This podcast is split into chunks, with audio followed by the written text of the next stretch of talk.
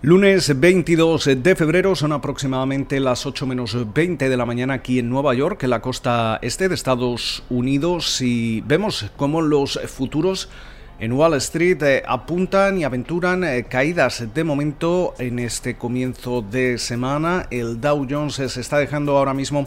167 puntos, el Standard Poor's 500 abajo un 0,7%, el Nasdaq algo más, un 1,26%, mientras que el rendimiento del bono americano a 10 años eh, continúa su ascenso, se sitúa en el 1,38%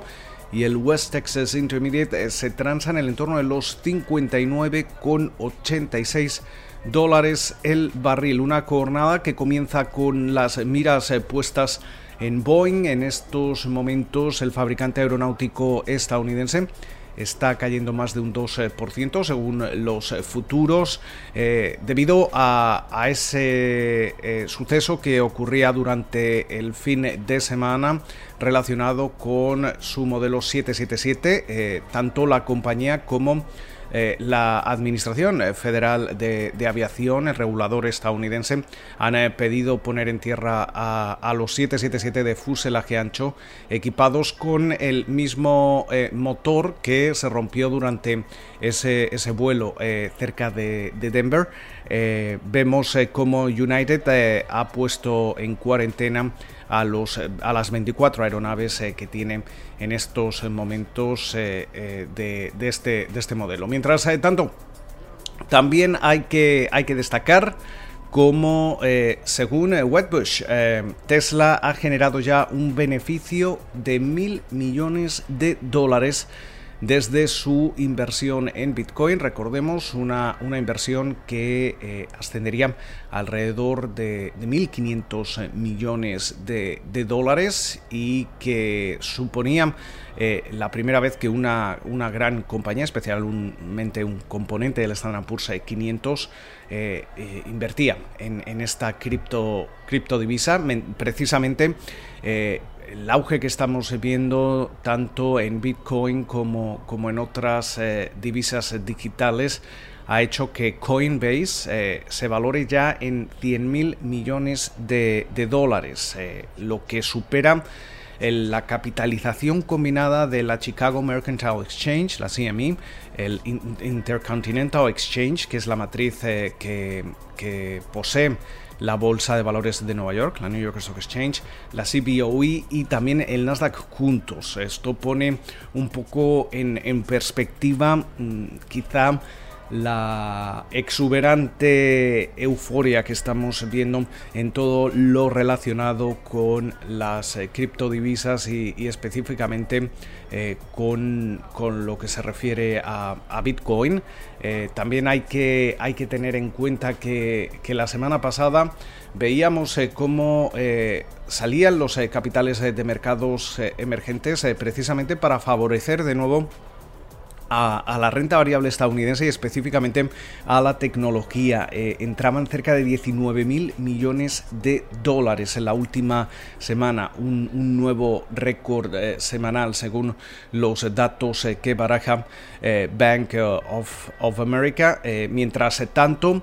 también tenemos esa, esa perspectiva de el estímulo que se sigue trabajando en el, en el Capitolio, 1,9 billones con B de dólares y que obviamente hace que buena parte de las mesas de, inversión estén reposicionando sus eh, perspectivas en lo que se refiere al crecimiento y al repunte de la economía de Estados Unidos. De hecho, eh, JP Morgan estima que la recuperación en forma de V eh, para Estados Unidos va a superar a la recuperación en, forma de, V también experimentada eh, por, por, China. Hablábamos, de, hablamos del gigante asiático y precisamente hemos eh, visto cómo Pekín pide, pide a Washington que retire los aranceles todavía en, en, curso. Tenemos que tener en cuenta que pese a ese acuerdo que firmaban el presidente Xi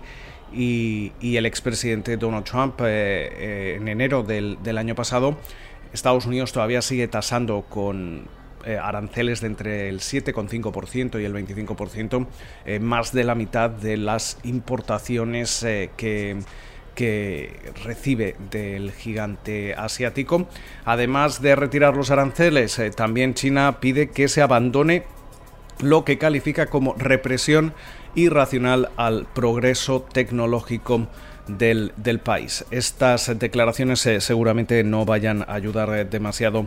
en, ese pulso entre las dos mayores economías eh, del, mundo. Mientras tanto, también hemos, durante la jornada de hoy, el presidente de Estados Unidos, Joe, Joe Biden,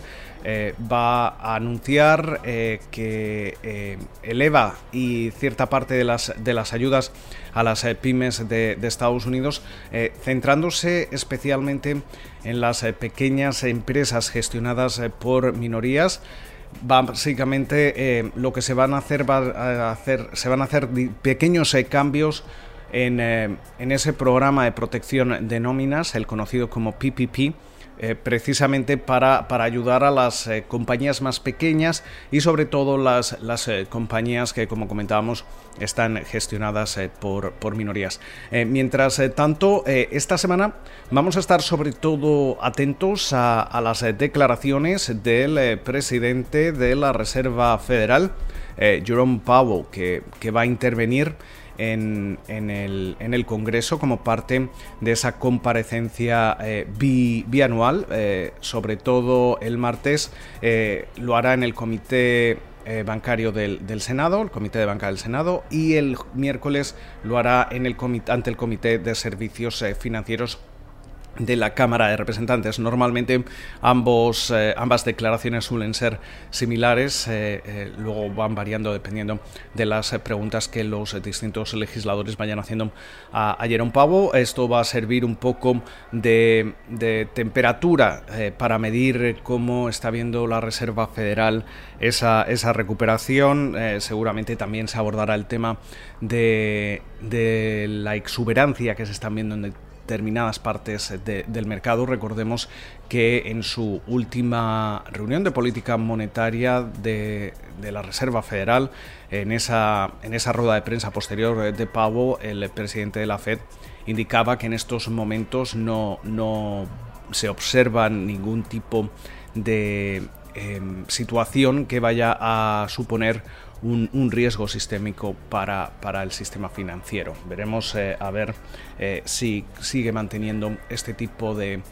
perspectiva. Y mientras tanto también esta semana vamos a, estar atentos a las eh, cuentas de dos compañías